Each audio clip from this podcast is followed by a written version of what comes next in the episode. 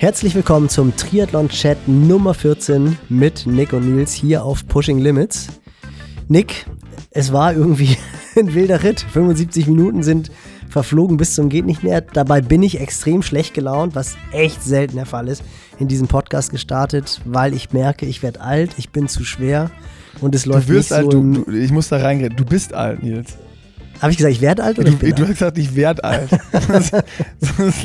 Über den Punkt sind wir drüber. Ah, Jesus, ich bin alt, ich bin zu schwer und es läuft im wahrsten Sinne des Wortes nicht so, wie ich mir es vorstelle. Da haben wir im Podcast drüber geredet und haben dann irgendwie eine wilde Abbiegung bekommen, wie versucht man den Load im Triathlonsport, im Laufsport zu finden und was ich eigentlich so die spannendste Diskussion fand, was macht wirklich Talent aus? Was macht wirklich Talent aus? Das war äh, wirklich äh, nochmal ein spannendes Ding. Und du hast mir nochmal eine weitere neue Sichtweise auf Talent gegeben. Aber dazu dann gleich mehr im Podcast.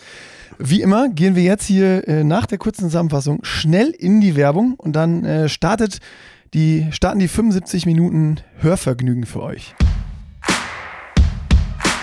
Zack, bumm, in der Werbung direkt drin. AG1 von Athletic Greens, wie immer unser Partner und Presenter hier. Und äh, Nils, wir haben heute viel über äh, Talent und nochmal ein bisschen über Marathontraining und sowas gesprochen. Und ich habe da mir nochmal ein paar Gedanken gemacht. Und egal wie viel Talent du hast, wenn du andauernd krank wirst, bringt dir dein Talent nichts. Deswegen würde ich dir empfehlen, einfach immer mal morgens ordentlich eine Dosis AG1 zu ballern, damit dein Immunsystem unterstützt wird mit den 75 Inhaltsstoffen, wo alles drin ist, was du brauchst, um so einen Boost für dein Immunsystem zu bekommen. Und äh, dann sollte, sollte auch mit Talent und mit gutem Training einer Top-Leistung nichts mehr im Wege stehen. Oder wie siehst du das? Ihr werdet, ihr, werdet, ihr werdet es gleich hören. Das war jetzt ein Messer, was Nick einfach nochmal tiefer in die Wunde gedreht hat und, und, und umgehauen hat. Absolut. Also ich, ich bin ja immer noch der Meinung, der Hauptfaktor Nummer eins, und das habe ich gerade am eigenen Körper, ihr werdet es hören, zu spüren bekommen, ist ganz klar Schlaf. Schlaf ist so wichtig für die Regeneration und fürs Immunsystem. Und direkt danach kommt einfach gute, ausgewogene Ernährung.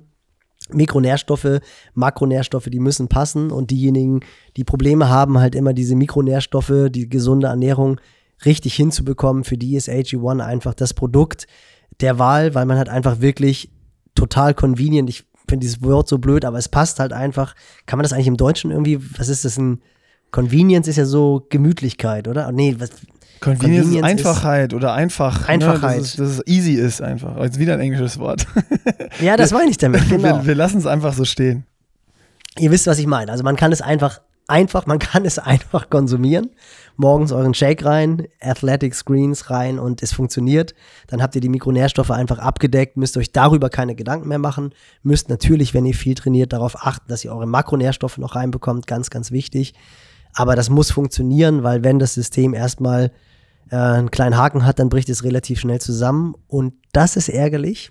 Deswegen jetzt raus aus der Werbung, rein in den Podcast. Nee, du willst auch noch was sagen. Ja, ich, ich, wir müssen den Leuten nur noch sagen, wo sie AG1 kaufen können, um das Immunsystem zu unterstützen und natürlich das Training über eine ganze Saison sauber durchziehen zu können. Und zwar unter athleticgreens.com slash pushing limits könnt ihr das Abo abschließen. Ganz easy bekommt ihr jeden Monat eure Ladung AG1 nach Hause geliefert. Und äh, wie immer gibt es beim Angebot hier bei uns noch Vitamin D3 plus K2 Tropfen und 5 Travel Packs dabei. Und 90 Tage, wie immer, könnt ihr risikofrei testen. Und wenn es euch nicht gefällt, bekommt ihr eure Kohle zurück auf die erste Bestellung. Und damit dann, wie du gerade gesagt hast, rein in den Podcast, raus aus der Werbung. Nach der Werbung direkt hier im Podcast und Nils, wir sind schon wieder angekommen in Episode 14. Und äh, ja, wir müssen, wir müssen auf jeden Fall in dieser Episode nochmal so ein bisschen über, über Laufsport sprechen. Ähm, über das, was letzte Woche mit, mit, mit Tabea passiert ist und was du mir gerade hier äh, schon vor der Episode ins, ins Ohr gesäuselt hast. Ja. Du alter Mann hast es bei der Marathon-Vorbereitung äh, schon wieder ein bisschen zu viel vielleicht krachen lassen. Na, erstmal drückst du schon wieder eine Marathon-Vorbereitung rein. Ja, Ja, klar. Das- was. das- also, Moment, Momentchen, Momentchen mal. Wenn, wenn man irgendwie Longruns macht mit über 20 Kilometer, was ist das denn dann? Ja, es ist ähm, Genusssport. Genusssport ah, eigentlich. Es, come es on, war, es come on, come on. Das glaubst du doch wohl selber nicht. Ja, ich, ich habe ja gesagt, dass der, die Idee ist so hint, im Hinterkopf drin und da muss man ja schon gucken, was geht.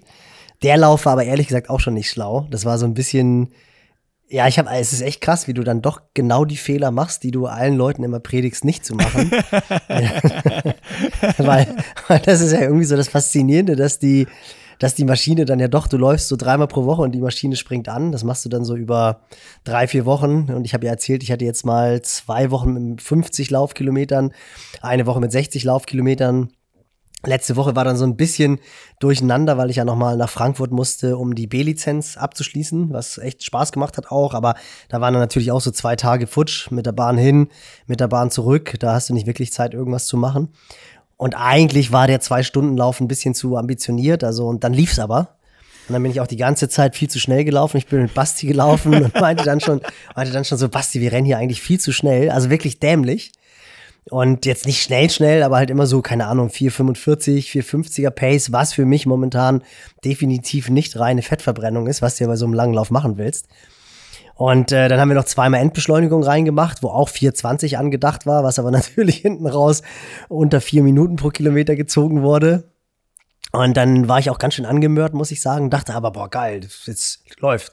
Zwei Stunden, 27 Kilometer, irgendwie, weiß ich nicht, vier Paar 40er Schnitt. Also es hat echt Spaß gemacht, war aber wie gesagt nicht schlau. Und äh, genauso war es halt heute. Ich hatte einen relativ stressigen Tag oder relativ stressigen Vormittag bisher, habe mit dem Athleten noch eine Leistungsdiagnostik gemacht, so einen kleinen Laktor Laktatstufentest. Und dann wirklich so diese ganzen Sachen, wie gesagt, die du nicht machen sollst. Also nicht aufgewärmt, schnell noch irgendwie einen Schluck Wasser getrunken, weil ich wusste ja, um Viertel nach willst du vorm Screen sitzen und willst, äh, willst den Podcast aufnehmen. Und wir haben gerade strahlenden Sonnenschein in Hamburg, das erste Mal wieder seit Wochen, dass die, dass die Sonne scheint. Und habe gedacht, ah, machst jetzt Hill-Raps so zweimal, fünfmal eine Minute. Bin losgelaufen, wusste aber ja eigentlich, das wird alles echt so eng auf Kante, dass du dann rechtzeitig am Screen sitzt. Hab überlegt, ob ich doch einfach nur um die Alster lauf. Lief aber gut, also war genauso wie am, am Sonntag. Also der erste Kilometer hat auch so geflutscht. Am Dienstag war ich noch mal eine Stunde laufen, das lief auch ganz gut. Und dann wollte ich doch die zweimal fünfmal eine Minute laufen. Erste Minute ging richtig gut, runtergetrabt und so beim Runtertraben schon so minimal die Wade gemerkt. Natürlich auch einen schnellen Schuh angezogen, was auch total ja, dämlich ist. Na klar. Ähm, also jetzt aber kein Carbon-Schuh natürlich, aber ein Pegasus. Und dann halt hochgerannt und zack, macht die Wade zu. So nach 30, 40 Sekunden, so richtig fies. Also jetzt nicht keine, keine, keine Zerrung und ich glaube auch keine, also kein Muskelfaserriss, das auf gar keinen Fall. Aber dann doch so, dass wenn ich weiterlaufen wollte, das Ding dann halt immer wieder zugegangen ist. Das ist bei mir eigentlich so ein Klassiker, wenn ich zu wenig schlaf, zu wenig trinke, also einfach schlechter Flüssigkeitshaushalt und dann nicht mobilisiere und schwupps jetzt, ja, der Frust sitzt tief, muss ich sagen. aber, auch, ah, aber auch wieder so. Es lief echt so, gut. so ein guter Klassiker. So, ja, ein bisschen zu viel Stress, dann trotzdem noch und schnellen Schuh und wenig getrunken und vorher noch den, den 27 Kilometer Lauf auch ein bisschen zu schnell. so, ja, alles, alles falsch, alles falsch gemacht. Alles sagen, falsch wie gemacht, es, im, wie es im Buche steht, was ein Athlet nicht machen sollte, wenn er sich vernünftig vorbereiten soll. Aber wo wir alle wissen, dass natürlich genau diese Dinge auch am meisten Spaß machen. Also genauso dieser, dieser Zwiespalt, äh, den, den glaube ich jeder kennt. Ja, zack, hat's dich erwischt. Muss es die Einheit abbrechen. Aber du hast die Einheit sofort abgebrochen und bist, äh, bist nach Hause gehumpelt oder hast du nochmal noch mal angetestet? Nee, nee, nee, nein, nein, nein, nein, nein, das war mir schon klar. Also ich, ich kenne das auch, das ist bei mir auch wirklich so ein Schwachpunkt. Interessanterweise erst äh, nachdem ich aufgehört habe, also in der quasi in der passiven Karriere oder nach der Karriere, dass echt irgendwie so regelmäßig alle, keine Ahnung, drei, vier, fünf Monate meine Wade dann so zugeht. Also die wird dann erst so ein man, bisschen fester. Man nennt das mangelndes Training. Ja. Und wenn genau. man dann einfach, wenn man dann wieder von 0 auf 100 draufhaut, dann ist klar, dass die Wade, irgendwas das schwächste Glied, dann wird das bei dir die Wade sein, das macht dann halt zu. Also. Das sind wahrscheinlich auch die sechs Kilo mehr als früher. Das sind bei mir dann ja doch zehn Prozent. Ja, da kommt alles das, zusammen. Das ist auch Frust. Ähm, und äh, du hast recht, ich habe echt Fehlerkatalog 1 bis 10, die erste Seite habe ich mehr oder weniger komplett, komplett abgehakt. So. Oh Mann, ja, das ist echt, aber es ist, aber es ist dann doch wieder echt so ein krasses Learning, dass du halt einfach du machst es halt einfach verkehrt. Also ich finde ja, ja der Steven, der Steven Seiler, der hat das ja hervorragend beschrieben mit seinem Black Hole, in das man magisch reingezogen wird. Die anderen nennen es irgendwie Zone 3 oder was auch immer. Aber halt dieser, ja, dieser eklige Bereich oberhalb der, des Fat Max Bereiches, ja. der Fettverbrennung, wenn du halt schon eigentlich zu viel Zucker rausballerst und wo das Laufen aber halt genau wie du sagst, es macht halt einfach mehr Spaß. Das ist es. Wie Bocky ja, mal halt gesagt halt einfach hat, 4,30. Immer 34. Ja, bei mir fehlen da noch so 10 Sekunden, fehlen da noch. Bei mir ist es jetzt gerade so 4,40, 4,42. Aber es ist ja ganz klar, wenn du losläufst und ich bin wirklich entspannt losgelaufen und dann äh, bimmelt dein Handgelenk und dann guckst du rauf und dann ist der erste Kilometer 4,45, dann ist das halt nicht angemessen meinem Fitnesszustand, meinem Gewicht und meinem Alter. Also was heißt Alter? Alter natürlich nicht. Es gibt viele, die in dem Alter noch verdammt fit sind. Aber ja, echt ätzend. Und äh, ich meine, ich habe dann wirklich gemerkt, nee, das geht nicht. Also ich habe dann bin den Berg zu Ende, Berg bei uns ein Hügel am den Hamburger Berg. An der, an der Alsterwiese, genau, da wo wir auch die Hill Raps gedreht haben, wobei eigentlich eine Parallelstraße, die ist ein bisschen länger.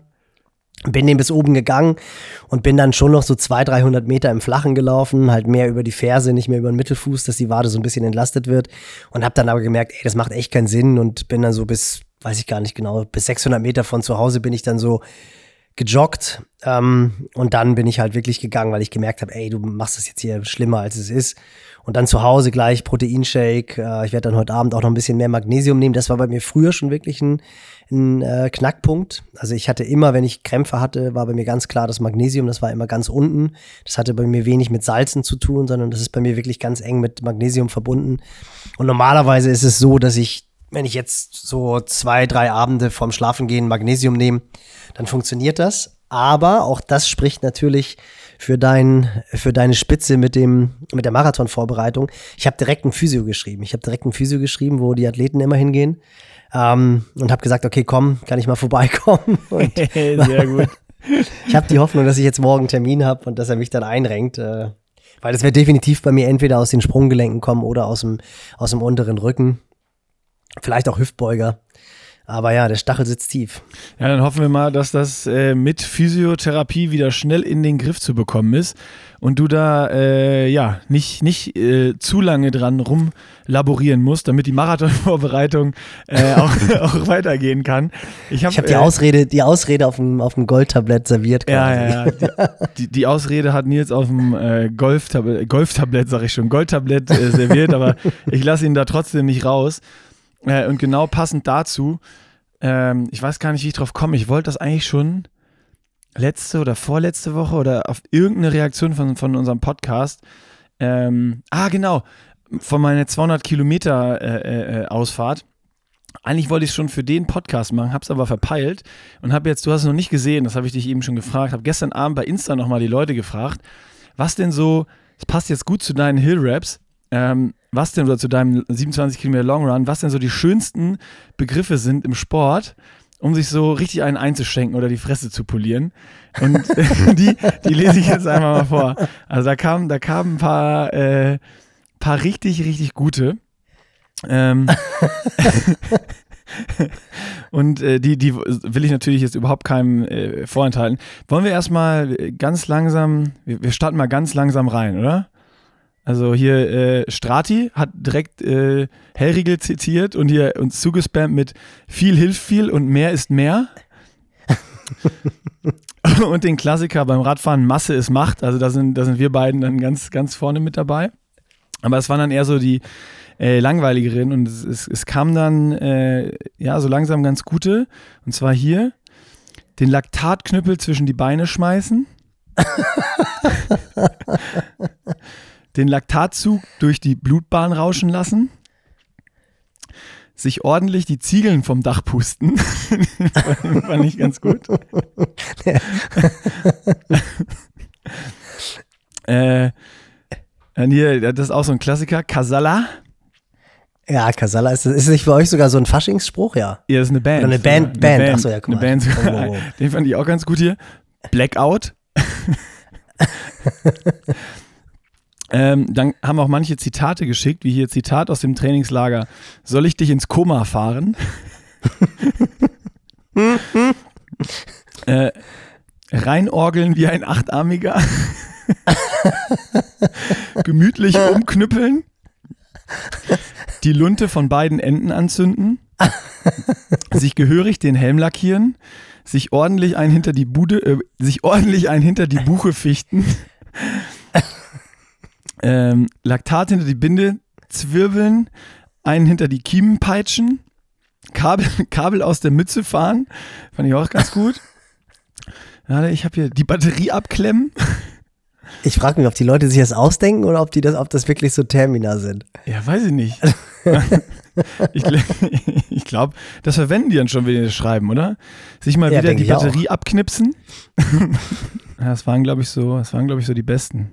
Was ich aber ganz cool auch finde, ist nicht, geht nicht in die Richtung, sich quasi gnadenlos die Karten zu legen, sondern das, was du meintest mit der, Mach mit der Masse. Das ist ja einer meiner ehemaligen Athleten. Viele werden ihn kennen. Mengster, das ist ja auch so eine Legende. Du kennst ihn ja, ja auch, super ja. Schwimmer.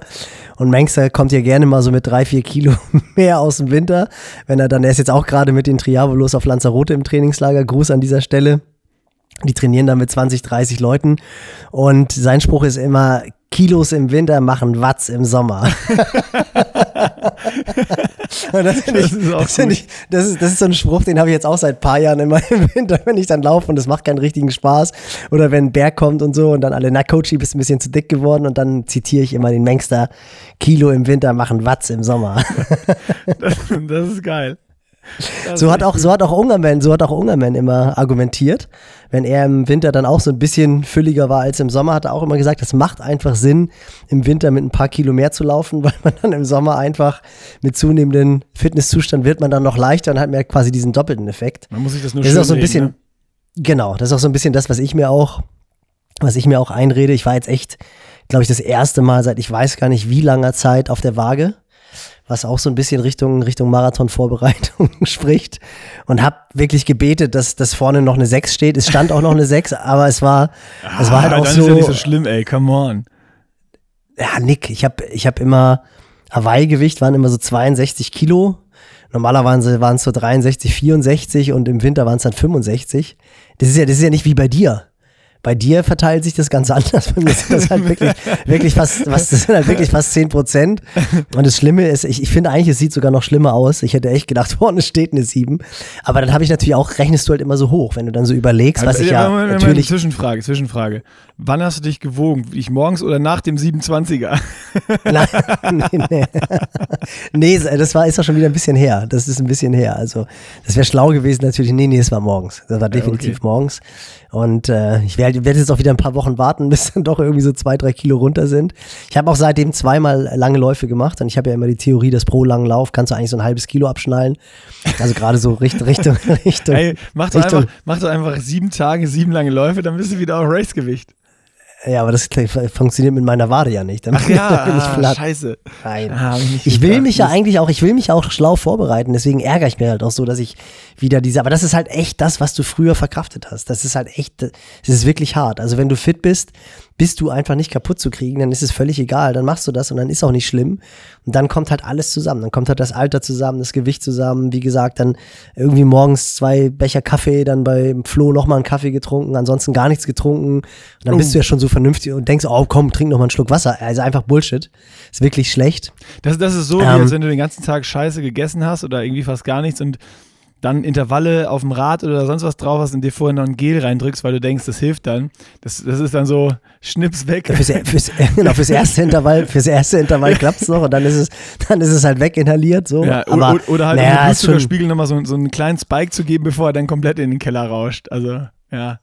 Ja, ah, ärgerlich. Naja, aber Gut, ähm, aber das ist, genau, darauf wollte ich hinaus, dass ich mir das natürlich auch immer schön rede, weil ich bin ja schon am überlegen, das ist ja das Spannende, du fängst dann ja so an und denkst nach, was könntest du den Marathon laufen?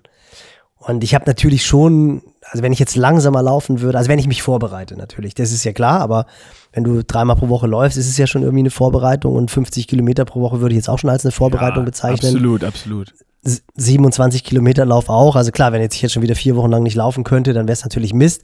Aber davon gehe ich nicht aus. Und ich würde schon gerne schneller laufen als, als im Ironman. Also so unter einer 2,46 müsste dann eigentlich drin sein. also weiß ich nicht, ob es drin ist, aber das ist ja so das, was du, was du dich dann immer fragst und wo du immer so denkst, haut das Ganze hin. Und das rede ich dann natürlich auch immer mit dem Gewicht schön, weil ich dann halt auch denke, ey, du wiegst jetzt 69 Kilo.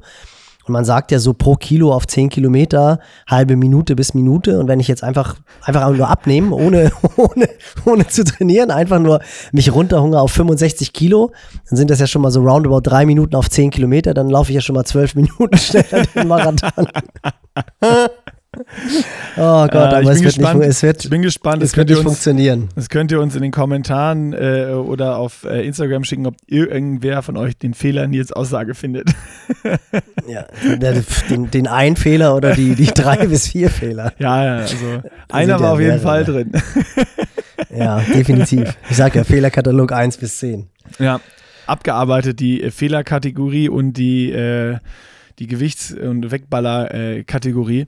Lass uns nochmal über ähm, im Podcast mit Tabea reden, weil äh, der mich auch nachträglich immer nochmal äh, ein bisschen beschäftigt hat, weil es einfach eine unfassbar geile äh, Story ist, was sie da macht und jetzt zu deiner Marathon-Vorbereitung natürlich thematisch auch noch super passt dass wir nochmal so ein bisschen über Laufsport reden und vielleicht nochmal äh, von deiner Seite ein paar mehr Insights äh, äh, wir, noch, wir noch bekommen, weil es ja darum ging, letzte Woche viel von ihr zu erfahren, einfach wie so Marathon-Training, die Planung äh, und sowas aussieht und vielleicht auch so, können wir auch nochmal drüber quatschen, so die Unterschiede zwischen deiner Vorbereitung und einer Vorbereitung von, von einer Tabea, äh, die jetzt da irgendwie dieses geile Ziel hat, äh, in, in, in Hamburg in der Heimatstadt an die 230 oder im Optimalfall unter 230 zu rennen.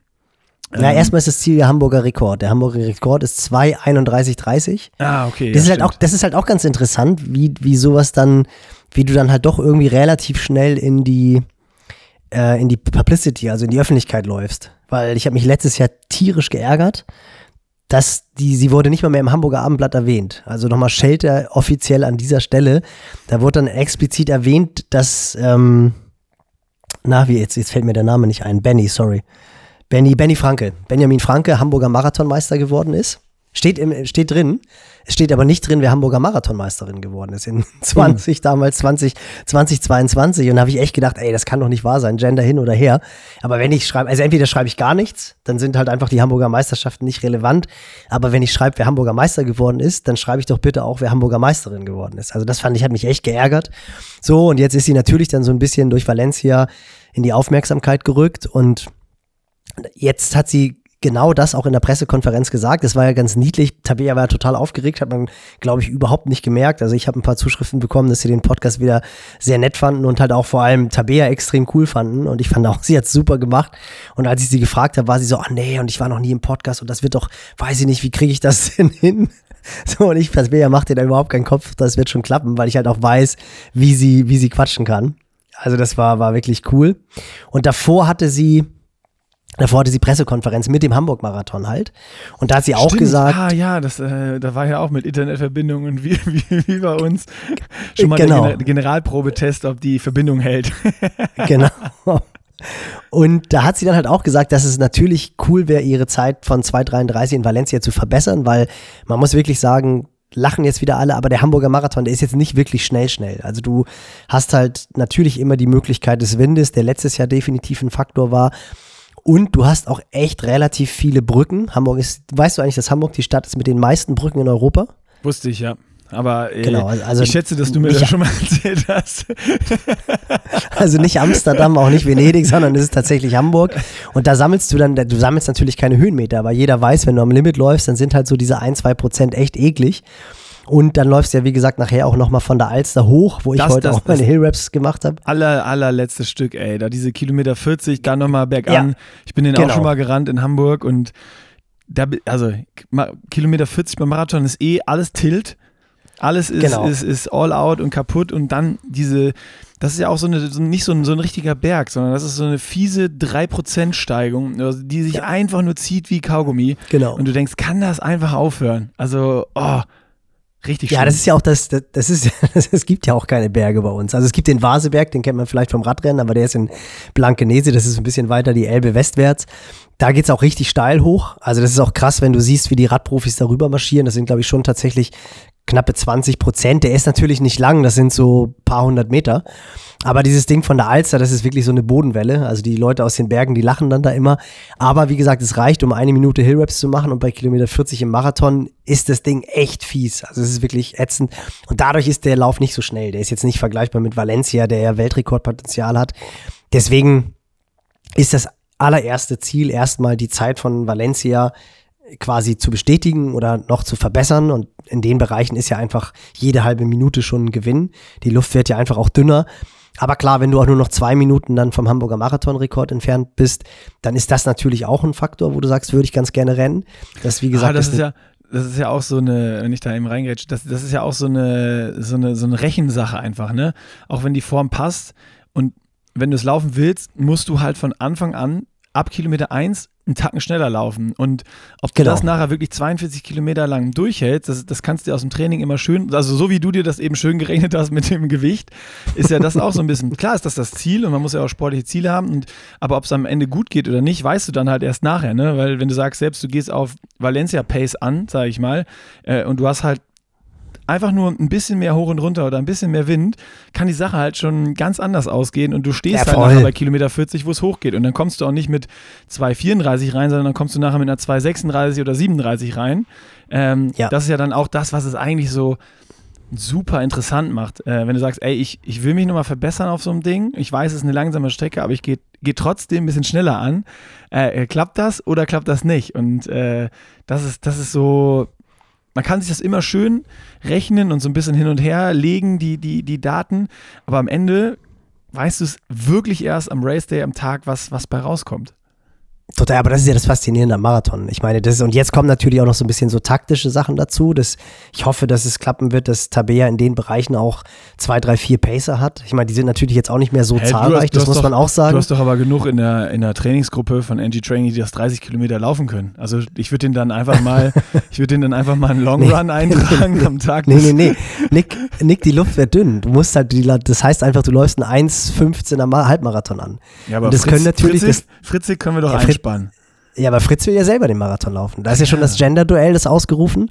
Also der ist, der ist auch heiß. Der hat Ach, also gerade GF. Meinst du, der hängt sich einfach bei Tabea hinten rein, oder? Nee, nee, nee, nee, nee, nee, der will, der will, glaube ich, die 2,30 knacken. Also der wird, und das, aber das ist ja das Krasse. Das sind dann halt wirklich irgendwie zwei Sekunden pro Kilometer, drei Sekunden pro Kilometer. Das ist ja nicht viel. Also, oder ja, glaube ich, zweieinhalb Kilometer pro Sekunde oder so, die du halt schneller rennen musst, um eine 2,29 statt einer 2,31 oder 2,30 zu laufen. Ähm, aber da musst du schon, da musst du schon Pacer haben, weil du darfst halt nicht vergessen, das ist halt einfach schon 17 km/h. Und bei 17 km/h macht halt einfach schon der Windschatten wirklich was aus. Ja. Also ich bin ja auch ganz fest, ich bin ja auch ganz fest davon überzeugt, dass Eliot Kipchoge, wenn man sich mal die Splits anguckt von dem letzten Berlin Halbmarathon, ich bin davon überzeugt, wenn er noch Hasen gehabt hätte, die bis Kilometer 35, 36, 37 mit ihm mitlaufen hätten können, wäre der in Berlin unter zwei Stunden gelaufen. Weil wenn man sich das mal anschaut, die sind ja den Halbmarathon irgendwie in der 59 hoch, glaube ich, durchgegangen. Und ich glaube, der letzte Hase ist dann bei Kilometer, ich weiß nicht, wann der raus ist, 25, glaube ich. Und wirklich glaub, ab dem eher. Moment, ab dem Moment, wo er alleine gelaufen ist, hat er halt diese, diese zwei, drei, vier Sekunden pro Kilometer verloren, die dann nachher halt das äh, ausgemacht haben. Und ich meine, der rennt ja noch schneller, der rennt ja einfach 21 km/h, über 21 km/h. Und da ist halt einfach der, der Drag-Faktor, also der, der, den Windschatten quasi oder den Wind zu durchbrechen, den Windwiderstand zu durchbrechen, der ist halt schon echt hoch. Und äh, das ist natürlich so bei diesen Geschwindigkeiten von 17, 18 km/h auch durchaus schon der Fall. Deswegen hoffe ich halt, dass, dass Tabea so drei, vier, fünf Hasen vielleicht hat, die ja wirklich so ein bisschen den Wind brechen können. Und das spielt dann natürlich auch in die Karten. Ähm, aber um das abzuschließen, das Ziel ist halt wirklich, dass sie dass sie die 231 knackt, 231,30, das halt, dass die Hamburger Marathonrekord läuft. Und in der Zeitung stand dann sofort, Tabea Themann will die 230 knacken, was sie überhaupt gar nicht, was sie überhaupt, was sie, was sie überhaupt gar nicht gesagt hat, äh, was so einfach überhaupt gar nicht stimmt. Und jeder, der Ahnung hat, der weiß, von der 233 auf eine 231,30 zu kommen, ist schon echt ein Schritt. Aber in den Bereichen dann halt nochmal dreieinhalb Minuten schneller. Das ist natürlich nochmal eine ganz, ganz andere Nummer. Das heißt nicht, dass, dass das nicht das mittelfristige oder langfristige Ziel ist und so wie sie sich verbessert hat. Und ich meine, das hat man ja auch im Podcast gehört. Wer ihn noch nicht gehört hat, hört einfach nochmal rein. Das ist echt ganz interessant. Und die Umfangssteigerung, die ist ja jetzt möglich. Sie hat gerade heute ihren letzten Trainingstag in Kenia. Morgen fliegt sie zurück. Also hat auch echt nochmal eine richtig gute Woche gehabt. Sie war ja so ein bisschen auf dem Weg, krank zu werden. Das hat sie ganz gut umgelegt. Also auch da hat das Körpergefühl wieder für sie gesprochen. Und sie hat jetzt zumindest mal, ich glaube, im Schnitt die vier Wochen knappe 125 Kilometer trainiert, was ja schon eine deutliche Steigerung für sie ist. Wir wollten eigentlich am Ende noch ein bisschen höher gehen, aber wie gesagt, da kam dann so ein bisschen äh, die Gesundheit ins, ins Spiel. Sieht man auch wieder, das ist ein schmaler Grad.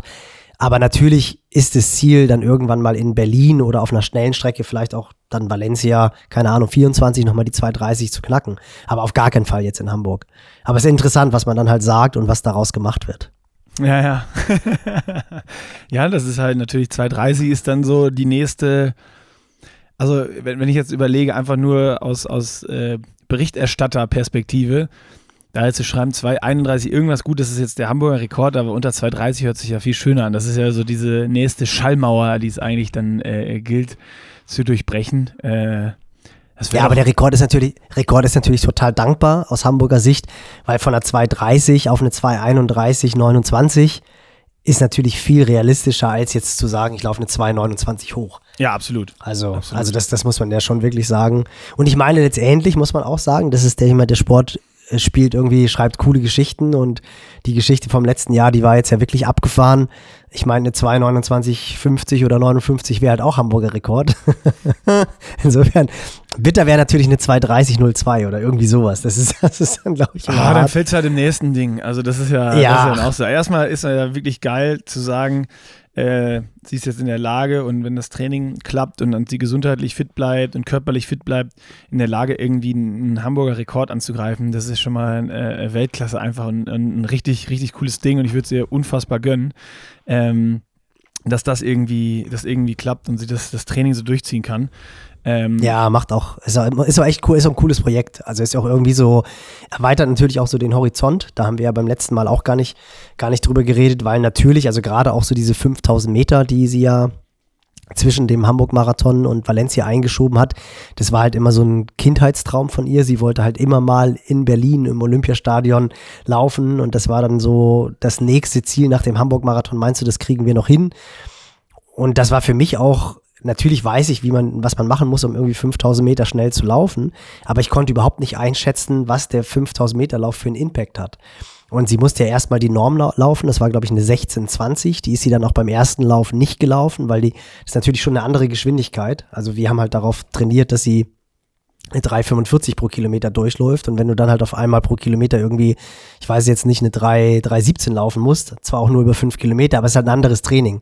Der anaerobe Anteil ist natürlich viel, viel höher, du musst viel mehr hochintensiv trainieren und gerade unmittelbar nach der Marathonvorbereitung, wo du erstmal so ein bisschen müde bist, ist es nicht ganz so einfach. Und das haben wir aber ganz gut hinbekommen. Ich habe aber nicht einschätzen können, wie hoch ist der Impact eines 5-Kilometer-Laufes. Und da hat sie dann auch gesagt, ja, nee, das geht schon. Und wir haben, glaube ich, drei Läufe vor der DM gemacht. Ich glaube, drei Läufe, genau. Ähm, dann ist sie die Norm gelaufen und dann halt auch den DM-Lauf. Also es waren relativ, in relativ kurzer Zeit vier, 5000 Meter Läufe. Und das war auch der Grund, weswegen sie gesagt hat, dass es dann im Sommer nicht so gut lief, weil das hat sie echt aus den, aus den Schuhen gelaufen. Und das war aber für mich ja, natürlich ein mega cooles mega cooles Learning, weil du halt einmal, du musst halt deinen Tellerrand irgendwie verlassen. Also das ist ja, es ist, finde ich halt auch ganz spannend und du guckst dann auch nochmal anders auf das Training, was du halt selber auch mit deinen Athleten äh, Triathlon-mäßig machst. Also das ist schon, schon, schon interessant, weil letztendlich die Gesetzmäßigkeiten, die sind genau die gleichen. Aber der Impact auf den Körper, und das ist ja das, um was es sich eigentlich alles dreht, der ist dann halt doch ein anderer. Und ähm, das ist schon, ja, ist ein mega cooles Projekt, macht mega Spaß und ist halt total motivierend. Ja, und ich finde auch, also das ist ja auch so ein interessantes Ding, du denkst ja, fünf Kilometer, ah komm, das, das passt schon, aber es ist natürlich die Intensität, die es macht und wahrscheinlich auch, wenn das dann Rennen sind und es geht um DM und Qualifikation dafür, dann ist da natürlich auch so eine mentale Komponente wahrscheinlich drin, äh, die, wir, die wir dann auch im nächsten Podcast vielleicht auch nochmal irgendwie äh, äh, erhaschen können mit Annette, dann wenn wir mit der Psychologin reden. Ähm, so, was macht das aus in Ermüdungssachen und sowas? Das ist da gerade mir in den Kopf gekommen, wo du das erzählt hast, weil da ist ja eine absolute Anspannung dabei. Du musst bei fünf Kilometer sofort, ne, das ist ja nicht wie beim Marathon, ja, wir laufen jetzt mal los und es fühlt sich irgendwie easy an, sondern sofort full on. Mhm. Äh, und auch vorher dann, dann dieser Druck noch, ah, ich will mich jetzt qualifizieren und sonst was. Ich glaube, das ist, das ist nochmal ein ganz anderes Game, äh, dass, dass man das total schnell und einfach unterschätzt. Äh, Finde ich total spannend, dass dann so du eigentlich du denkst körperlich, du kommst aus einer Marathonvorbereitung, ja komm, so vier, fünf Kilometerläufe, die steckst du jetzt weg und dann geht's weiter mit, mit Marathon irgendwie. Dann mach das halt, wenn du Bock drauf hast. Äh, aber dann killt das so ein bisschen deinen, deinen halben Sommer, weil es dich total ermüdet. Äh, super interessant und eigentlich ja auch mal umzumünzen auf dem, auf Triathlon. Also wenn du so eine Langdistanzvorbereitung machst und denkst, ja, ich nehme so ein paar Bundesliga-Rennen oder sowas, weil ich da der Mannschaft helfen will, noch mit und mache ein paar Sprints, kann auch sein, dass es dann das Zünglein an der Waage ist, so die dich, die dich dann da rausziehen oder was, was dann zu viel ist, ne? Ja, das ist ja letztendlich genau das Gleiche, auch was du, was ja so der, der, äh, das Gefährliche an diesen hochintensiven Einheiten ist. Also, dass du, dass du jedes Mal eigentlich, wenn du wirklich in diesen anaeroben Bereich gehst, dass das halt Bereiche sind, wo unheimlich viel Stress auf den Körper eingeht. Und weswegen auch so hochintensive Wochen, da musst du wirklich aufpassen. Natürlich kannst du einen unheimlich hohen Impact haben auf den Körper, aber das, was zuallererst immer die Form killt, ist, ist äh, hochintensives Training. Und da muss man wirklich extrem aufpassen und muss halt einfach sagen, muss ich das wirklich einsetzen? Wie muss ich das einsetzen? Ich meine, das ist letztendlich auch das. Ich habe mich da natürlich so ein bisschen auch damit beschäftigt, was die Ingbrissens machen. Ähm, jetzt als, als ich Tabea dann auf die 5000 Meter Vorbereitung gemacht haben und interessanterweise orientieren sie sich auch ganz stark an der, an der Schwelle. Also ähnlich eigentlich wie die Norbers auch. Also die trainieren dann ja auch gar nicht diese extrem hochintensiven Geschwindigkeiten, die du ja eigentlich auf der Mittelstrecke laufen musst oder auch auf 5000 Meter laufen musst, vermeintlich ja. laufen musst. Und no days aber, off. Ja, genau, genau. Das ist, aber das ist ja wieder so dieses Läuferische. Das ist ja dann auch immer das, was was natürlich irgendwie auch Sinn macht. Also es war jetzt auch wieder bei der B-Lizenz, das war ganz interessant. Da war das dann auch ein so ein Punkt, wo es dann logischerweise auch irgendwann ums, ums Lauftraining ging. Also die Aufgabe, die wir machen mussten. Wir hatten eine Athletin, die sich auf einen Marathon, also auf Rot vorbereitet hat und mussten dann wirklich einmal eine Jahresplanung wettkampfmäßig machen. Und die eine Gruppe musste zwei Wochen Trainingslager plus zwei Wochen danach planen. Und die andere Gruppe musste ähm, die letzten vier Wochen vor, vor Rot planen. Und das dann wirklich auch wirklich mit Mikroplanung, mit der Dosierung der Einheiten, welche Einheiten. Also es waren dann schon wirklich vier Wochen Trainingsplan, die du machen musstest.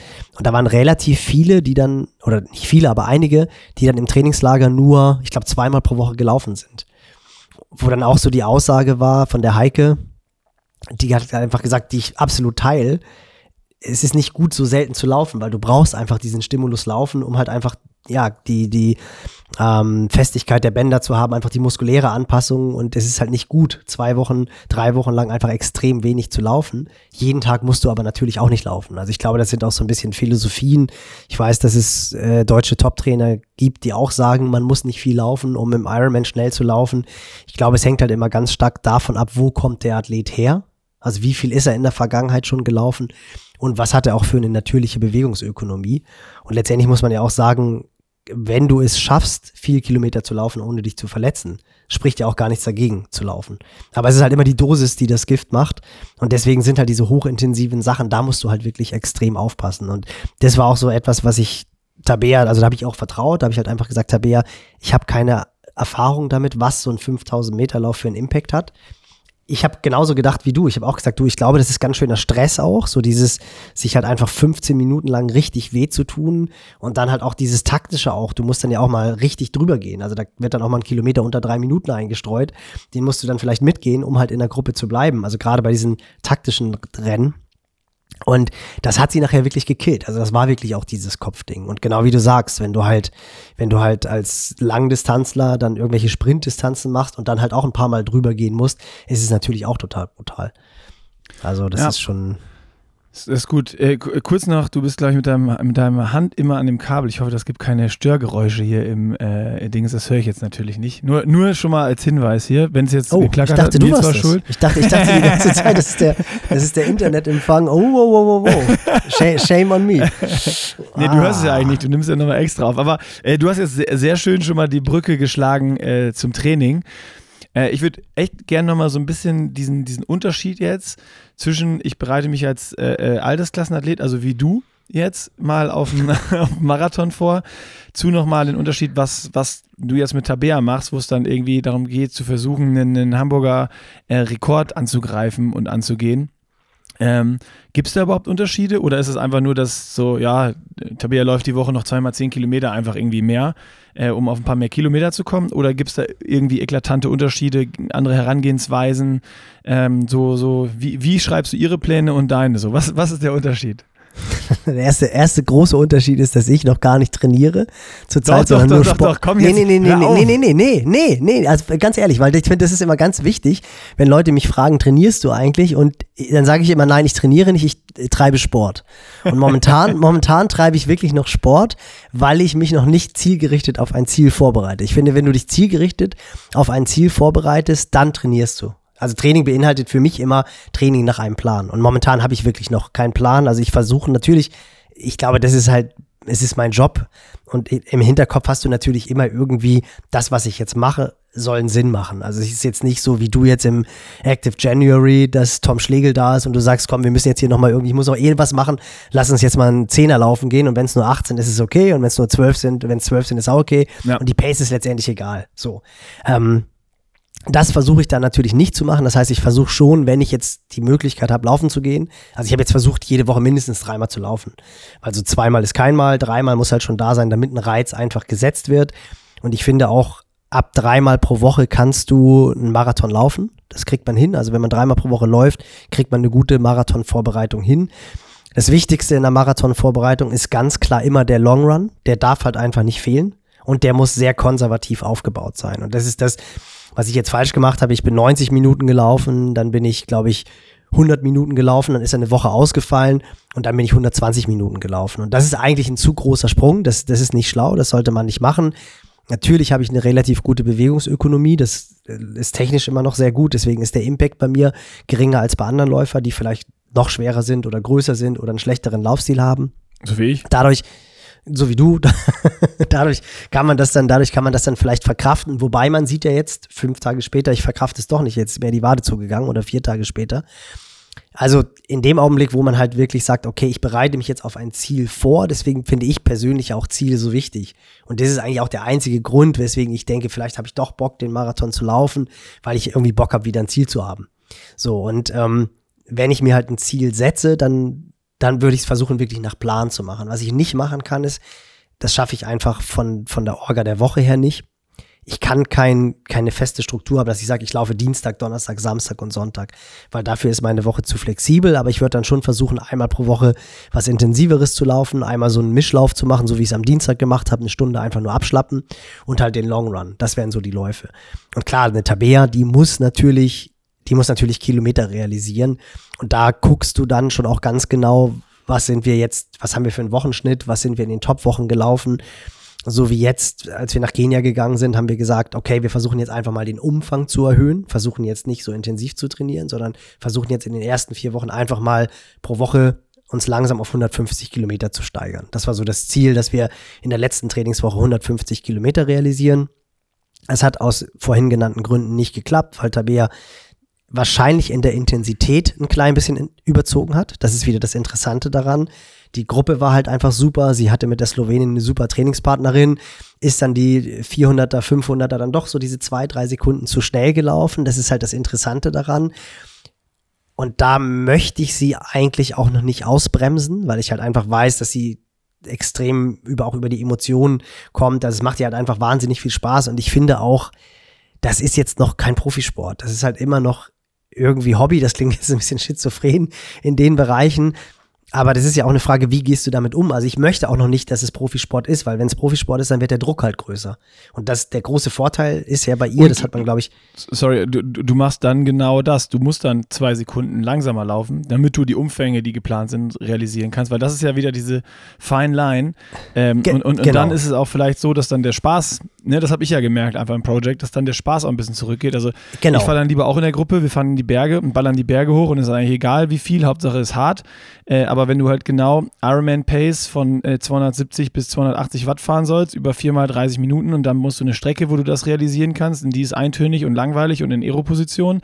Und genauso ist es im Laufen auch. Du hast eine geile Gruppe und dann sagst du so, ja, die ziehen immer weg. Und du musst deine zwei, drei Sekunden langsamer laufen. Das, das ist ja auch, das macht ja auch wieder mental was mit einem, ne? Aber klar, Genau. wenn du dann die 150 laufen willst, musst du es machen. Also Genau. Äh, und das ist halt dieses, Genau, ich meine, Se Sebi hat es, glaube ich, uh, the fine line between fast and fact. So, ja. ich sage, ich sag, ja, genau so hat er gesagt. Ich zitiere immer lieber fettes Brot, vom Superstar zum Vollidioten sind es oft nur Millimeter. Das ist letztendlich genau das Gleiche. So. Ähm, das finde ich halt so ein bisschen, trifft es, trifft es letztendlich auch und trifft es auch in vielen Situationen im Leben. Der ist einfach eine Legende, der ist einfach so gut.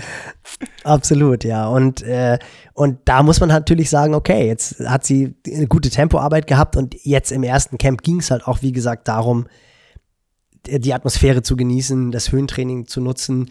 Der Wettkampf ist auch noch relativ weit weg, das darf man auch nicht vergessen. Also wenn wir jetzt im März wären und so wie es aussieht, hat Tabea im März nochmal die Möglichkeit, nochmal nach Kenia zu fahren da würde ich zum Beispiel sowas, da würde ich dann auch durchgreifen. Weil dann ist es natürlich so, wenn sie da irgendwie jetzt verletzt oder so eine Situation hat wie jetzt, dass sie drei, vier, fünf Tage nicht trainieren kann, hat das ja einen ganz, ganz anderen Impact, weil der Marathon dann schon drei Wochen später ist.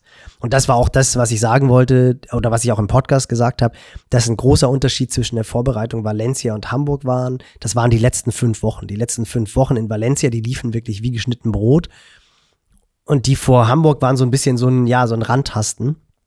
Und ich finde jetzt ist es dann egal, ob du die 400 da, ist es eigentlich nicht, aber ob du die in 73, 74 Sekunden läufst oder weil es halt läuft in 69, 70. Auf der anderen Seite musst du es natürlich auch in der Höhe erstmal laufen können. Also das zeigt auch, dass sie wirklich ein, ein sehr, sehr hohes Niveau mitgenommen hat aus dem vergangenen Jahr. Und äh, man sieht ja auch da wieder, sie nimmt zwei Tage raus, läuft zwei Tage nicht, vertraut auf ihren Körper und dann ist sie wieder da. Also jetzt die letzten, eigentlich seit Montag hat sie wieder richtig gut trainiert. Also es waren wirklich zwei Trainingstage, die sie in Anführungsstrichen verloren hat. Und das ist halt auch das, wo man dann auch cool bleiben muss, sowohl als Athlet und als Athlet ist es oftmals viel, viel, viel schwerer als als Trainer. Weil als Trainer weiß ich halt, ob sie jetzt 125 Kilometer läuft oder 140 Kilometer läuft, macht am Ende in der Summierung bis zum Marathon nicht viel aus. Schlimmer wäre es, wenn sie jetzt halt drei, vier Wochen lang nicht läuft. Und natürlich wäre es toll gewesen, wenn sie 120, 140, 150 Kilometer gelaufen wäre. Das wäre eine tolle Progression gewesen. Aber so ist es quasi ein Steady State gewesen. Sie hat keine, keinen Rückschritt gehabt. Und der, die vier Wochen waren ja ein super Erfolg. So, ja. Und sie steigt halt me mega gut gelaunt, äh, mit, mit tollen Emotionen, mega Bildern. Sie ist jetzt auch, wir haben ja darüber gesprochen, dass sie das Fahrtleck nochmal laufen soll. Das hat sie dann, hat sie dann ah, auch gemacht. Geil, sie, stark. sie hat mir, sie hat mir ich glaube, sie hat es auch gepostet. Sie hat mir Bilder geschickt, wo die Jungs und Mädels ihre Tempoläufe machen. Unvorstellbar. Also wirklich, das ist, das ist ein Boden, wo ich weiß gar nicht, da können die eigentlich mit den super weichen Wettkampfschuhen gar nicht laufen, weil da, da gucken halt so richtige, so richtige Steine raus. Also das ist wirklich, und ich meine, die marschieren da halt einfach im, im Dreier-Schnitt lang oder im 250er-Schnitt, 245, wenn sie ihre Läufe machen. Das ist halt abartig, als ich diese Piste gesehen habe. Und Tabea hat mir halt ein Foto geschickt, guck mal, hier machen die, machen sie ihre Fahrtlegs. Und beim Fahrtleg läufst du, läufst du ja gerne auch nochmal schneller als Race Pace. Also das war schon sehr beeindruckend und passte dann auch zu dem, was sie erzählt hat, von dieser Simplicity, von dieser Einfachheit und von dieser riesen Community. Und sie ist halt heute auch mit, mit ähm, einigen Schwarzafrikanern gelaufen, die auch echt, die sahen dann eher so nach zwei Acht-Läufern aus, zwei 15-Läufern aus und hatte halt auf den Bildern auch so ein fettes Grinsen im Gesicht. Und wenn du so am letzten Trainingstag irgendwie nochmal einen Fahrtleck machst und dann weißt, so steigst du morgen in, in den Flieger, dann weißt du, das waren vier sensationelle Wochen für den Athleten und so soll das halt sein. Also, Mega. Ja, es ja, ist, äh, hört sich doch richtig, richtig gut an. Äh, jetzt hast du auch schon geil, um die Kurve neu wieder zu kriegen, äh, so ein bisschen beschrieben jetzt, wie es bei Tabea war und vor allen Dingen, wie du auch für, für dich jetzt so einen Trainingsplan, wenn du ein Ziel wieder hast, aufbauen würdest. ist es dann, wenn ich das jetzt mal vergleiche, ähm, diese Struktur, die du eben gesagt hast, mit Long Run, Intervallen etc. pp. Nimmst du die auch als Base für dann Tabea zum Beispiel und baust dann den Rest drumrum? Also ist das immer so ein bisschen auch die, die gesetzte Base und du guckst halt dann, was für Workouts kannst du wo noch einstreuen, um eben sinnvoll auf mehr Kilometer auch zu kommen, um die, die, die Belastungsverträglichkeit zu haben auf die, die, die Kilometer? Oder ist das dann äh, quasi komplett Blatt auf Null und alles ist auch ein bisschen anders bei ihr? Nee, nee, nee, nee, nee. Das ist, äh, das ist ja letztendlich, glaube ich, im, im, der die klassische Herangehensweise im Ausdauersport, was auch jetzt in der B-Lizenz vermittelt wird, nicht so en Detail. Ich glaube, das hätten sich auch viele Teilnehmer erwünscht. Das war so ein bisschen, es gab auch nochmal so ein richtiges Hin und Her beim Fazitgespräch, weil die äh, B-Lizenz begonnen hat mit dem alten Wissenschaftskoordinator Dennis Sandig, Gruß an dieser Stelle, der ja zum DOSB gegangen ist in der Zwischenzeit, also der hat zum Jahreswechsel gewechselt Und jetzt ist Torben Hoffmeister, genau, nicht Hoffmann, sondern Torben Hoffmeister, neuer Wissenschaftskoordinator, ist auch echt mit einem komplett anderen Spirit reingegangen. Es war schon so ein bisschen unglücklich. Er hat ja auch erzählt, dass es so ein paar Orga-Probleme am ersten Wochenende gab. Und man hat halt schon gemerkt, dass Dennis, glaube ich, so mit einem mit einem Bein schon irgendwie im DOSB-Flur war und mit, mit, dem anderen Bein war er dann doch noch im DTU-Flur. Das war so ein bisschen, glaube ich, was den Lehrgang anbelangt, ein bisschen unglücklich. Und der Torben, der ist da wirklich so mit einem ganz, ganz anderen Spirit reingekommen, ist, war lange am IAT, also am Institut für angewandte Trainingswissenschaften in Leipzig, hat auch unheimlich viel Know-how gesammelt, was die High-Performance-Bereiche anbelangt. Also es war dann auch für mich total interessant, dann mal so ein kurzes Gespräch über Fatmax und Laktat und so zu führen mit ihm. Also es hat wirklich Spaß gemacht und der Zug war halt einfach ein ganz, ganz, ganz anderer. Aber das, was natürlich vermittelt werden sollte und soll, das ist eine klassische Herangehensweise, dass du schon versuchst, immer Kerneinheiten zu finden für die jeweilige Phase. Und in der Marathonvorbereitung ist ein ganz klarer, das ist ein ganz klarer 27 Kilometer Long Run, etwas zu schnell. genau. Not, drei, drei Kreuze, drei rote Kreuze. Ähm, ist halt einfach der, der Long Run, der muss gemacht werden. Da kannst du noch so gut in der Untergeschwindigkeit sein. Wenn du den nicht machst, schaffst du es halt nicht, die 42,125 Kilometer schnell zu laufen. Dann brauchst du natürlich irgendwann, meiner Meinung nach, einen Lauf in Zielgeschwindigkeit. Das ist das, wo sich ein bisschen die Spreu vom Weizen trennt. Die Fans vom bipolaren Training, die sagen, du brauchst es nicht, ist sogar schädlich. Ich glaube jetzt, die Erfahrung der letzten Jahre hat gezeigt, gerade auch äh, das Training der Norweger hat gezeigt, dass extrem viel Zielgeschwindigkeit oder Zielintensität Sinn macht. Ähm, das ist bei mir auch schon seit Jahren einer der Kernpunkte im Training damit du dich nicht nur physiologisch daran gewöhnst, sondern auch psychologisch und vom Bewegungsablauf. Ich glaube, da gibt es viele Punkte, die dafür sprechen, sicherlich auch einige, die dagegen sprechen. Aber das ist dann halt so die Erfahrung des Trainers und dann, oder deine individuelle Herangehensweise, dass du halt sagst, für mich ist, je näher der Marathon kommt, ein langer Lauf in Zielgeschwindigkeit genauso elementar. Und der muss aber natürlich vorbereitet werden. Das heißt, du musst schon auch eine Phase haben, wo du Unterdistanz trainierst. So, und äh, dann guckst du halt immer, was möchte ich jetzt in der jeweiligen Phase trainieren. Und dann hast du so deine, deine vier Key Sessions. Die versuchst du dann natürlich möglichst weit voneinander wegzuziehen, sodass du immer auch die nötige Ruhe hast. Also ich bin zum Beispiel, würde mich, tu mich schwer, am Sonntag den Long Run zu machen möglicherweise auch noch mit Zielgeschwindigkeit, dann ist der ja schon auch relativ intensiv. Das ist immer noch alles im aeroben Bereich, aber du hast natürlich einen anderen Stress, wenn du einen 30 Kilometer Lauf machst und davon 20 Kilometer in deiner Zielgeschwindigkeit sind, als wenn du den einfach nur abschlappst. Und dann zwei Tage später, 48 Stunden, schon wieder eine hochintensive Einheit zu machen, halte ich persönlich für risky. Und ich bin zum Beispiel in den letzten Jahren immer so zu dem Schluss gekommen, dass ich immer, wenn ich als Trainer überlege, ist die Einheit womöglich zu hart, gehe ich konservativ ran. So, und aber diese Fine Line, die ist natürlich, je schneller du läufst und je besser du wirst, desto schmaler wird natürlich der Grad, weil du musst ja einen Impact auf den Körper geben, damit er sich verbessert. Und das ist halt so dieses, ja, vom Superstar zum ja, Vollidioten sind es oft nur Millimeter. Genau ähm, das und das, und das ist ja auch am Athleten noch. Also was für ein Typ ist das, ne? Also sind das, es gibt ja auch so die, einmal diesen Athletentyp, der dann halt genau das macht, was im, im Plan steht, oder den, der auch ein bisschen Angst hat und immer ein bisschen konservativer rangeht. Und ich glaube, der Großteil der Athleten sind auch die, die dann im Kopf haben, ja, das muss auch schon richtig wehtun im Training, damit das was bringt. Äh, die, die wahrscheinlich eh auch dann Intervalle oder auch ein Long Run immer schon mal so zwei bis fünf Sekunden auf dem Kilometer auch, auch zu schnell unterwegs sind. Genau, und das sind dann ja auch oftmals die Trainingsweltmeister, die es dann aber im Wettkampf nicht umgesetzt bekommen, weil ich glaube, dass die, die halt richtig, diese richtigen Rennpferde, diese Race Day Warriors, das sind halt die, die wirklich wissen, die Trainingseinheit hat einen bestimmten oder soll einen bestimmten Reiz haben und den versuche ich optimal abzurufen. Und an dem Tag ist es letztendlich dann ja egal, ob der optimale Kilometer 3,30 ist oder vielleicht sogar nur eine 3,35, weil du dich nicht so gut fühlst. Die, die aber aus dem 3,30er Kilometer, egal was passiert, immer eine 3,25 machen oder 4,25, 5,25 ist egal, aufs Niveau gerechnet, das sind dann die, die es nicht abrufen können. Die, die aber im Training clever sind und die halt einfach wissen, ey, ich bin halt einfach durch die ganzen Einheiten vorher so müde, dass ich jetzt diesen Split nicht so laufen kann wie geplant. Ich laufe halt vier, fünf Sekunden langsamer. Der Reiz ist aber genau der gleiche, weil der Mensch ist ja keine Maschine. So, also da hast du natürlich total recht. Und das ist, das ist ja letztendlich auch die ganz große Kunst des Trainers dann herauszufinden, war das jetzt genau richtig, war es zu viel, war es zu wenig. Und wenn du diese Kerneinheiten hast, dann versuchst du letztendlich die anderen Trainingseinheiten drumherum zu bauen. Und das ist ja auch dieses, ja, interessanterweise gestern auch in der, ich glaube, US-amerikanischen Runners World ein Artikel darüber, wie langsam Kipchoge 90 Prozent seiner Kilometer läuft. Und da stand drin, dass er die wirklich zwischen Vierer und Fünfer Schnitt läuft. Was ja, das ist ja, das ist ja, das ist ein Bereich, weil die deutschen Trainer rechnen immer gerne in Bereichen Prozent von der Schwelle. Das ist halt irgendwie weit unter 70 Prozent. Also selbst Vierer Schnitt wäre unter 70 Prozent seiner Schwelle. Ja.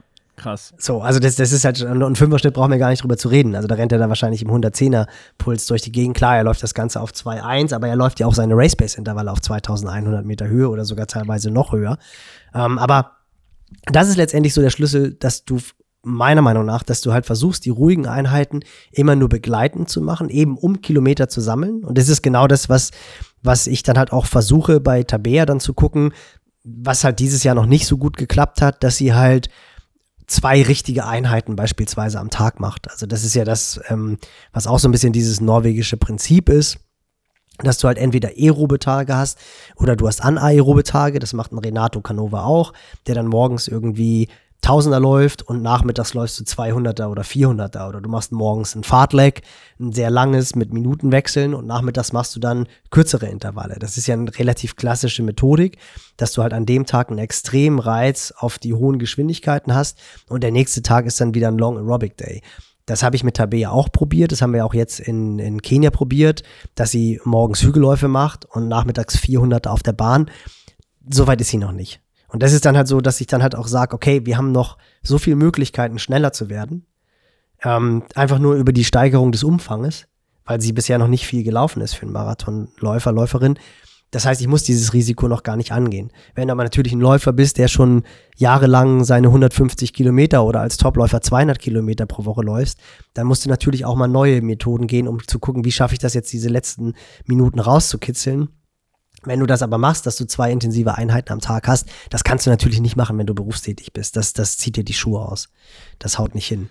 Wie ist da, oder wie würdest du das einschätzen? Äh, weil, wenn man jetzt mal so die Story von Tabea äh, mitbekommen hat, so dieses, äh, ja, ich äh, war Tennisspielerin, hatte eigentlich gar keine Lust auf Laufen, aber ich war da immer die Beste und dann ähm, habe ich einen Lauf gemacht und äh, habe nicht gewonnen oder war, war nicht die Beste und dann habe ich nur noch das gemacht. Also sagen wir es mal so, von ihrer Geschichte kann man ja sehen, dass da auch sehr, sehr viel Talent äh, für, fürs Laufen einfach da ist bei ihr.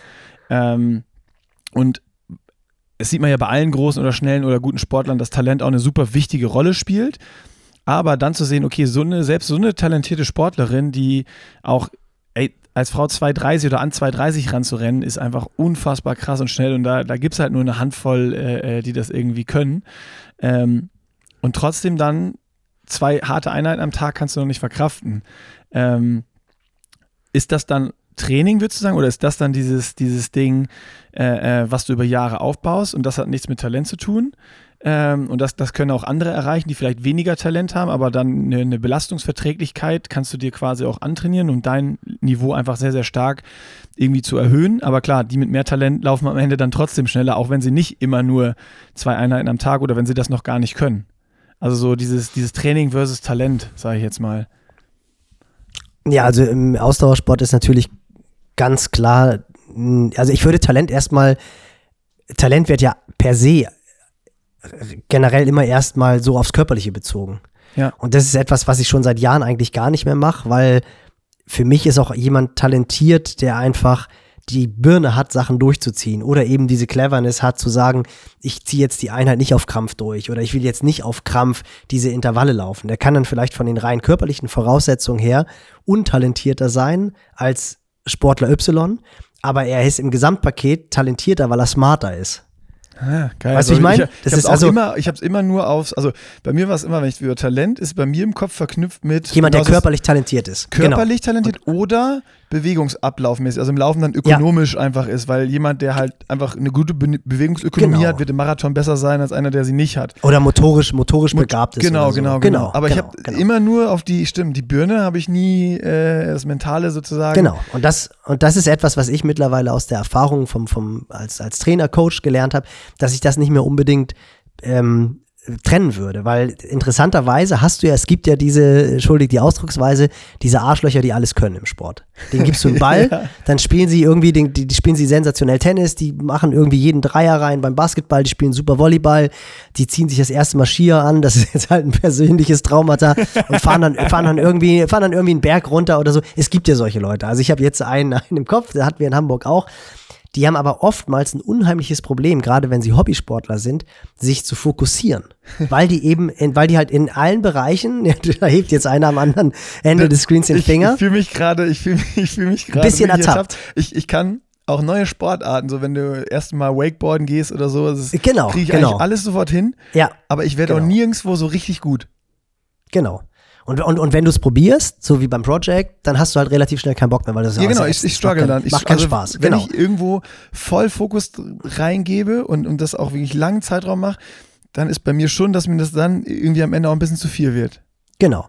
Und du hast, du hast ja richtig viele mit Sicherheit, die im Triathlon deutlich vor dir reinkommen, die was die körperlichen Voraussetzungen, die, die du angesprochen hast, motorisch, kognitiv und auch vom, vom, vom Herz-Kreislauf her, vom Motor her, die sind nicht so talentiert wie du, die ziehen es aber durch. Ja. Und ja, das ist safe. ja auch immer dieses, das ist ja immer so dieses äh, hard, hard work beats talent when talent doesn't work, ist immer so ein bisschen so ein platter Spruch, der aber natürlich im Ausdauersport durchaus seine Berechtigung hat.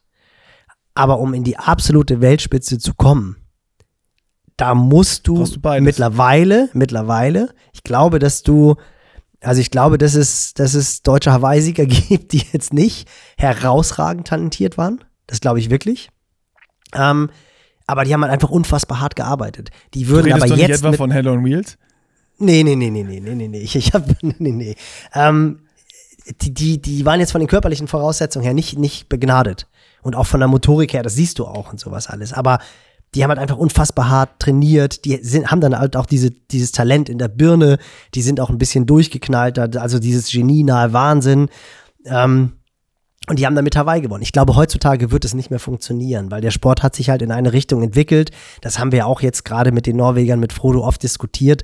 Früher war es immer so, dass du dir eine Disziplin leisten konntest, wo du so ein bisschen so ein Failure hattest. Und das darfst du dir nicht mehr erlauben. Also wenn du dir anguckst, die, die Top 5, 6 Athleten auf Hawaii oder die Top 5 Athleten, da ist jeder Split mittlerweile Weltklasse. Ich glaube, Sebi ist Sechster geworden. Ähm, na gut, Average Joe ähm, ist, ist glaube ich, Fünfter geworden, hat ihn noch überlaufen. Die haben jetzt beide eine, ich nenne es jetzt mal wirklich mit riesem Respekt Schwimmschwäche. Also das sind halt einfach keine Frontpack-Schwimmer. Ich glaube, für die wird es halt mittlerweile nahezu unmöglich, ein Rennen wie Hawaii zu gewinnen, weil du halt einfach in diesen ersten 20, 30 Minuten oder 20, 30 Kilometern Aufholjagst so viel Glykogen rausschießen musst, um halt diese Lücke zu schließen. Das fehlt dir nachher, weil halt die anderen da ist halt einfach mittlerweile, das Niveau ist so groß geworden, dass du, glaube ich, im, im, auch im Ironman nicht mehr über Fleiß die Weltspitze, die absolute Weltspitze erreichen kannst. Du kannst immer noch Sechster, Siebter, Achter, Neunter, Zehnter werden, aber Hawaii zu gewinnen, musst du unglaublich talentiert sein und unglaublich hart trainieren und unglaublich smart sein. Und also smart und hart trainieren musstest du, musstest du schon immer. Also ja, ja, klar, also da, da, das definitiv, aber ja, das ist natürlich genau das, wenn du dir die anguckst, ich meine, die, die Norweger, die ja auch in der Birne einfach sowas von beisammen sind und ja auch dann, keine Ahnung, die gewinnen irgendein Championship Race und fliegen danach direkt wieder in die Höhe von Romeu und sind halt sowas von committed, äh, was das angeht und ziehen dieses unfassbar harte Training durch, unfassbar intensive und, und oder was intensive, äh, umfangreiche Training, gerade für, für die langen Distanzen durch. Äh, und wenn du da den Frodeno anguckst oder sonst was, also die Leute, die in den letzten Jahren gewonnen haben, bei denen äh, kommt das natürlich alles zusammen. Hast du absolut recht. Ja, ja. spannend. Und bei den Frauen spannend. ist es, bei, bei, Frauen, bei den Frauen ist es jetzt auch so. Also da, da siehst du auch, was dann auch irgendwie eine Chelsea Sedero für einen Aufwand betreiben musste, um halt das Schwimmen zu lernen. Du siehst, dass eine Anne Haug äh, ihren Fokus mittlerweile auch anders aufs Schwimmen richtet, weil sie halt, und die darf man halt auch nicht vergessen, die ist Olympionike, ne? Also das ist halt auch so, man, man redet immer von der Schwimmschwäche und Anne war bei Olympia dabei. Also die hat da im Squad von Darren Smith mittrainiert, also die kann auch schwimmen. So, das ist, das ist das ja. Also ich sag jetzt mal, eine Natascha Bartmann mit 59 Minuten aus dem Wasser rauskommen und dann noch Hawaii gewinnen, ich glaube, die Zeiten sind vorbei. Und Natascha ist one of the greatest. Ich meine, die hat sechsmal dieses Rennen gewonnen. Das ist ja, das passt sich ja auch immer der Zeit an. Das darf man ja auch nicht vergessen. Also, das sind schon. Also, ist, ja, ich, ich finde es, äh, eigentlich ist es ein ultra spannendes Thema, weil man kann ja immer noch sagen, wenn du, wenn du wirklich hart und fokussiert und gut arbeitest, kannst du im, im Ausdauersport ganz schön weit kommen und auch äh, in die Weltspitze kommen selbst wenn du vielleicht nicht zu 100, also ein bisschen Talent musst du immer noch haben, aber nicht zu 100% der Talentierteste bist, wenn du nur lang genug trainierst und genügend Trainingsjahre äh, reinpackst und eben auch genau das machst, was du machen musst. Ähm, aber um dann wirklich so diese, diese ganz großen Rennen zu gewinnen, da brauchst du dann halt einfach noch äh, das, das große Talent, was man immer sagt, also sprich äh, äh Mindset, Bewegungsökonomie und einfach so ein bisschen diesen, diesen kleinen Tacken mehr, den es dann einfach braucht, der halt einfach nicht jedem vorbehalten ist irgendwie. Und man sieht das ja auch gut. Äh, man kann jetzt natürlich sagen, bei den Norwegern, das sind zwei, die da trainieren, aber da sind natürlich äh, irgendwie dieser Squad. Das haben die auch in diesem Rich Roll Podcast, den wir jetzt schon mehrfach zitiert haben, angesprochen, ähm, dass sie dann, was war es, 12, 13 oder sowas, wo dieser Squad formiert wurde, waren die, glaube mhm. ich, alt. Ich glaube, genau. 13 Jahre oder einer 12, einer 13 Jahre. Ähm, und die sind da ja, keine Ahnung, der Squad war ja 20 Leute oder 25 Leute groß und am Ende sind da zwei hängen geblieben. Nimmt man Kaspar Stornes noch mit, hat man, hat man irgendwie drei und die restlichen ja. sind auf der Strecke geblieben und die haben ja alle wahrscheinlich relativ ähnlich trainiert und das sind dann eben die, äh, ja, man sagt immer, die fliegen, man schmeißt die an die Wand und die, das sind die, die kleben bleiben, aber das sind dann halt die, wo das Talent dann durchkommt, sei es eben mental, dass sie, dass sie es schaffen oder eben körperlich und Bewegungsökonomie und sonst was. Ähm, wobei man äh, bei Blumenfeld, wenn man den Laufstil sich anguckt, immer denkt, das ist eher das Mentale als die Bewegungsökonomie. Aber das muss man auch mal messen, erstmal, bevor man es weiß oder beurteilen kann. Ähm, aber ich finde, das ist auch wieder mal die Norweger ein geiles Beispiel, äh, um zu sehen, klar, du kannst da einen Squad oder einen Plan haben, irgendwie einen Weltklasse, Weltklasse-Athleten zu formieren. Äh, da kannst du dir aber nicht nur zwei raussuchen und sagen, die mache ich jetzt Weltklasse, sondern du brauchst halt einen Pool von ein paar mehr und guckst halt, äh, so hart wie es ist, wer, wer bleibt am Ende über? Was da irgendwie auch schon Jahre oder Jahrzehnte lang die Brad Sutton-Methode so ein bisschen ist. Nur, dass die nicht so smart ist wie die Norweger, sondern die einfach nur über viel, Tra viel Training lief und der, der es verkraftet hat, wird auch schon irgendwie gut. Ja, klar, ich meine, der Erfolg, der Erfolg gibt ihm ja auch recht, ne? Also ich meine, wenn du siehst, wie viele Ironman Champions Brad Sutton hervorgebracht hat, stimmt, primär nicht, jetzt ja, ja, ja. überhaupt nicht, gar nicht. Also das ist, ist immer noch einer der erfolgreichsten Trainer, äh, die es auf im Langdistanz-Triathlon gibt. Also klar, ähm, mit Sicherheit kontrovers zu diskutieren. Ist ja nicht ohne Grund, hat Australien verlassen und wurde aus dem Verband rausgeschmissen. Das sind jetzt Kamellen, die muss man nicht aufwärmen, aber mit Sicherheit auch kritisch zu betrachten. Aber letztendlich die Methodik, die er an den Tag gelegt hat und auch da wieder so dieses, dieses Coaches Eye, was ja oft auch zitiert wird, äh, was, was Patrick Sang, der Trainer von Eliot Kipchoge in der Fortbildung ganz nett gesagt hat, also wirklich das Auge des Trainers zu sehen, was braucht der Athlet. Und das ist auch etwas, was auch bei der B-Lizenz wieder ganz spannend war, dass viele, die jetzt die Lizenz machen und die noch relativ neu in dem Sport sind, die so von der theoretischen Seite auskommen, also die haben alle selber den Sport auch gemacht, aber du möchtest ja als Trainer sehr, sehr gerne irgendwie so das Tool haben, womit du den Workload misst und das Tool, womit du die Müdigkeit des Athleten und wie kann ich denn wirklich messen, kann der Athlet jetzt noch die Trainingseinheit durchziehen oder nicht?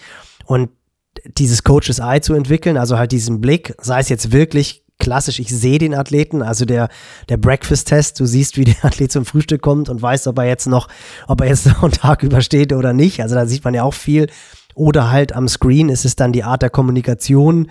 Ähm, kommuniziert er weniger, gibt er den Trainingseinheiten eine negativere Bewertung, äh, stockt die Kommunikation überhaupt, also zieht er sich irgendwie zurück. Da merkst du dann ja als Trainer, hey, da stimmt irgendetwas nicht. Und je länger du mit dem, Tra mit dem Athleten zusammenarbeitest, das war zum Beispiel wirklich sehr interessant, auch bei der Fortbildung Lubosch, auch einer der erfolgreichsten Langdistanztrainer oder auch Kurzdistanztrainer, hat auch Ricarda List zu den Olympischen Spielen gebracht.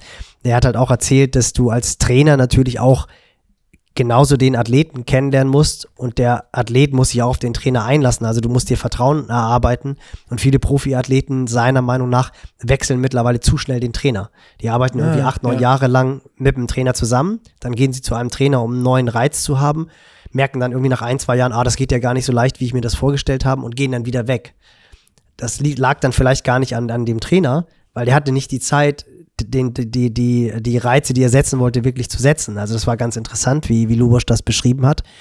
Und als Trainer lernst du ja auch deine Pappenheimer, sage ich mal, kennen und weißt dann ja auch irgendwann, okay, das und das kann ich dem Athleten zumuten und das liest du dann auch am Screen oder aus den Messages und sowas alles. Ich finde das ganz interessant, so, ähm, ich lese jetzt einfach mal so ein bisschen zwischen den Zeilen, was du sagst, weil es ist ja oftmals auch so, ich glaube, je länger ein Athlet schon im Sport ist, desto mehr glaubt er auch zu wissen oder weiß auch, was es bedarf, um irgendwo hinzukommen, weil man hat es ja gemacht. Ähm, und wenn man das im Kopf hat oder glaubt zu wissen, was man trainieren muss und äh, was es irgendwie braucht, um irgendwo hinzukommen, wenn du dann natürlich einen Trainer hast, der einem jetzt sagt, so, nee, wir machen jetzt aber das und das oder vielleicht auch mal was anderes oder ah, ich glaube, das ist jetzt ein bisschen zu viel oder zu wenig für dich, äh, was man vielleicht in dem Moment, weil das hatte ich zumindest, also ich, ich, ich mache jetzt einfach mal hier ein paar wilde Annahmen. ähm, da, da ist es so, dass du manchmal denkst, boah, was soll die Einheit jetzt? Oder, äh, nee, boah, wieso denn jetzt das? Oder gar keinen Bock drauf. Ähm, und das ist natürlich aber genau das, was es manchmal dann einfach bedarf. Und äh, wenn du als Coach dich wirklich lange mit Einheit oder mit, mit, mit Athleten beschäftigst und weißt, wie die ticken, ähm, ja, dann, dann kannst du sowas vielleicht auch besser vorbereiten oder weißt dann schon, wie du jetzt sagst, wenn der auf einmal viel kommuniziert, auf einmal gar nicht mehr, dass du da auch dann entsprechend gegensteuern kannst, bevor sich da irgendwas in eine falsche Richtung entwickelt. Aber Absolut. klar bist du als Trainer nicht immer der Liebling des Athleten. Und äh, da, da ich, wahrscheinlich muss es da auch immer mal zu irgendwelchen Reibereien oder Absprachen oder sonst was kommen, damit du dann auch wirklich das Beste irgendwie, irgendwie da rausholen kannst. Absolut. Und es ist ja auch immer, es ist ja auch eine Zusammenarbeit. Also das war das, was ich gelernt habe bei den Trainern. Ich hatte zwei, drei Trainer, die mich geprägt hatten und die waren alle so ein bisschen My Way or Highway, was mich nachher, ich glaube, da haben wir auch schon mal drüber gesprochen, was mich nachher auch wirklich nicht gebrochen hat, aber was mich daran gehindert hat, erfolgreicher zu werden. Und in dem Augenblick, wo ich dann mein Körpergefühl irgendwie mit eingebracht habe, ins Training, meine Erfahrung mit eingebracht habe ins Training, hat es dann funktioniert. Und wenn dann der Trainer nicht, nicht bereit ist zu sagen, okay, ich bin auch bereit von dir zu lernen, also eben nicht dieses My Way or Highway, ähm, dann kann das Ganze halt nicht funktionieren. Und das war eigentlich so eine meiner Grundsätze, dass ich auch, als ich noch als Profiathlet angefangen habe, Trainingspläne zu schreiben, dass ich gesagt habe, ich möchte immer auf das Feedback des Athleten hören und immer auch darauf hören, was der Athlet einbringt. Und da habe ich, du lernst ja mit jedem Athleten zusammen, völlig Aber unabhängig. geht das immer? Nee, nee, nee, gar eben nicht. Und das ist auch eins meiner, und gerade auch im High-Performance-Bereich nicht. Also du musst letztendlich bist du derjenige, der die Entscheidung fällt. Das ist ein bisschen hart, weil der Athlet, die Athletin ist, die ist derjenige, die am Start stehen, die müssen dem Druck standhalten, aber du bist dafür verantwortlich, dass er perfekt vorbereitet am Start steht. Das heißt, du musst irgendwann die Entscheidung fällen und sagen, okay, bis hierhin und nicht weiter. Was aber natürlich auch bedeutet, dass du vom Athleten alle Informationen, die relevant ist, um den Load zu, zu steuern, bekommst. Und ja. wenn ich zum Beispiel auch als Trainer, wenn ich auch als Trainer, das geht natürlich oftmals im privaten Bereich, wenn irgendwie, ich sage jetzt einfach mal, Stress in der Beziehung herrscht und du das als Trainer nicht weißt und dass die auch nicht kommuniziert wird und du hast als Trainer irgendwie so das Gefühl, boah, irgendwie der, der, so, der reagiert jetzt auf den Reiz nicht so, wie ich es möchte. Ich habe das Gefühl, das wird alles ein bisschen zu viel und dann nimmst du raus. Und der Athlet und die Athletin, die wollen ja per se. Das weißt du selber auch. Also wenn du Athleten, ja. wenn du Pläne, wenn du Pläne nach unten äh, streichst und nach unten korrigierst, ist es für den Athleten immer ein Riesenproblem. Das will der nicht. So, das heißt, du musst es immer, du musst es dann begründen, warum machst du das Ganze. Und wenn du halt sagst, ey, ich habe das Gefühl, der Load wird hier zu viel und der Athlet, die Athletin sagt, nee, nee, wird es nicht. Du weißt aber nichts davon, dass er gerade einen riesen Stress hat dann bricht das System womöglich zusammen und er wird krank oder er verletzt sich. Und im Nachhinein erfährst du dann, ey, ich hatte Stress, dann denkst du, ey, das kann, ist doch nicht dein Ernst, warum sagst du mir das nicht? Du musst mir ja nicht en Detail sagen, dass du irgendwie fremdgegangen bist und die Frau dir jetzt den Kopf verpreist oder I, know, I don't know, ihr wisst, was ich meine. Also, ja. ähm, aber du musst wissen, es ist ein zusätzlicher Stressfaktor da, weil eben, wie gesagt, im High-Performance-Bereich geht es dann wirklich um diese zwei, drei Sekunden bei den 400 Meter Intervallen, die zu schnell oder zu langsam sind. Oder zu langsam ist in dem Fall dann immer gut, die dann zu schnell sind, weil dann bricht das System zusammen. Also es ist wie immer in allen Lebenslagen ein Geben und Nehmen. Ja, es ist, halt, es ist eine Zusammenarbeit. Also das ist, ja, das ja, genau, halt das meine ich daran. Das, ist, genau, das ist so, es, genau. geht nicht, es geht nicht immer nur so, ne, My Way oder Highway von, von beiden Seiten. Entweder äh, es geht nicht von Coach-Seite nur oder auch nicht von Athletenseite, sondern es ist immer so, dass es eine Absprache sein muss und Kompromissbereitschaft auch von beiden Seiten. Total. Und, und ich finde es zum Beispiel immer, ich, ich freue mich wirklich immer sehr, ich freue mich immer sehr, klingt ein bisschen zu, zu hochtrabend, wenn zum Beispiel ein Athlet von sich aus eine Einheit abbricht oder oder äh, sie gar nicht erst startet oder so. Ja, deswegen meine ich das. Das ist natürlich das ist, ist nie gut bei mir. Ja, also äh, oh, Consistency ist key, Nee, aber es ist halt, äh, wenn der Athlet so weit ist, dass er von sich aus sagt, diese Einheit ist zu viel. Ja dann, dann hat man es geschafft. Weil das dauert, bis der Athlet den Mut hat, das zu machen, dass er wirklich sagt, ey, nee, ich die, die Einheit steht so drauf, weil wie gesagt, 99,9 Prozent der Athleten wollen ja das Training so absolvieren, wie es im Plan steht, weil du, du hast, da ist ja, steckt ja ein System hinter. So, und wenn dann aber der Athlet, die Athletin erkennen, das ist jetzt das Zündlein an der Waage, was ins Negative ausschlagen lässt, dann bin ich so dankbar, weil ich dann halt einfach weiß, okay, gut, der hat es jetzt verstanden. Weil es geht nicht immer darum, 100% Planerfüllung, sondern es geht darum, möglichst viele Wochen bis zum Tag X optimal zu erfüllen. Und du kannst nicht, dann kannst du, das haben wir schon oft gehabt, das Thema, dann könntest du einen Zwölf-Wochen-Plan machen, der Athlet arbeitet diesen Zwölf-Wochen-Plan ab und dann steht er äh, topfit am Start. Das funktioniert nicht. Der Plan ja. muss immer nach jeder Woche wird der Plan neu geschrieben. Der steht vielleicht, das Gerüst steht und der steht vielleicht auch schon en Detail da, aber ich muss immer gucken, wie hat der Athlet die Woche absolviert und wenn halt Faktoren von außen kommen, und das ist ja letztendlich auch das Interessante, bei der auf die Norweger bezogen, die sind A noch sehr jung, das darf man halt auch nicht vergessen, die sind beide noch deutlich unter 30. Also wie ist das Ganze, wenn sie dann jenseits der 30 sind, können sie dann immer noch dieses Hin und Her fliegen und dieses, ich hau permanent drauf und mach hier ein Rennen, mach da ein Rennen, mach da ein Rennen, können sie das verkraften? Und ja auch, was man ja ein bisschen bei Gustav Iden gesehen hat, was passiert, wenn der Load von außen, also das Interesse größer wird, die Sponsorenverpflichtungen größer werden und du halt nicht mehr sagen kannst, ich trainiere jetzt 50 Wochen pro Jahr in Foromö, der Rest interessiert mich nicht, sondern die Sponsoren wollen natürlich irgendwann auch was für ihr Geld bekommen. So, also ja, spannend. Ob sie, ob sie wirklich, ob sie wirklich so so großartig werden, wie wie es ein Jan Frodeno, der weiß man nicht, was passiert wäre, wenn Corona nicht, nicht gekommen wäre, aber vermutlich hätte er 2021 noch verdammt gute Jahre auf Hawaii gehabt. Ähm, das muss man ja erstmal schaffen. Also, oder, oder ein Alistair Brownlee, der hat es jetzt auf der Langdistanz nicht so geschafft wie auf der Kurzdistanz, aber dieses über 10, 12 Jahre in der absoluten Weltspitze zu sein und eigentlich bei jedem Rennen, wo du am Start stehst, ein Faktor zu sein, das ist ja letztendlich das, was wirklich ein Goat ausmacht, wie man immer so schön sagt. Ähm, natürlich sind die zwei momentan unfassbar stark, brauchen wir überhaupt gar nicht drüber zu reden. Aber das sind sie jetzt seit Tokio irgendwie, also so seit zwei, drei Jahren. Und mal gucken, ich, ich traue es denen auch zu. Also ich, ich, ich will es ihnen überhaupt nicht abreden. Und ich werde auch immer mehr Fan. Also ich finde die auch irgendwie immer cooler. Also auch so diese, diese Arroganz von einem Gustav Iden, der sagt, naja, ich bin besser als die anderen, weil ich halt viel schlauer bin als die anderen. Das ist schon, das ist schon cool. weil das ist ja auch immer noch so eine geile Lausbubenart. Voll, der sagt ne? das halt so sagt, Christian ist langweilig und so und lacht sich dann kaputt. Ja, aber du musst es ja, aber du musst ja trotzdem die Eier in der Hose haben, das zu sagen. Ja, das ist ja, ja sensationell. Definitiv. So. Und, und du weißt auch, innerlich ist er auch davon überzeugt. Und dadurch ist er auch so, dadurch ist er auch so gut. Weißt du, er, er, weiß es, er kommuniziert es, er kommuniziert es mit einem riesen dicken Grinsen, weil er weiß, es ist arrogant ins Quadrat. Ähm, also ich, ich finde die, ich konnte so vor zwei, drei Jahren konnte ich mit denen nicht so viel anfangen. Und ich muss sagen, je erfolgreicher die sind und auch, oder nicht je erfolgreicher sie sind, je mehr sie preisgeben. Find, mittlerweile bin ich echt so ein bisschen Fanboy. Also ich, ich äh, finde die immer noch nicht, also so einen Styleberater bräuchten die noch ab und zu, wobei das bei denen auch total stringent ist. Also das ist dann auch okay, dass sie das irgendwie die auch durch. Äh, Color Blocking, Color Blocking ins Quadrat.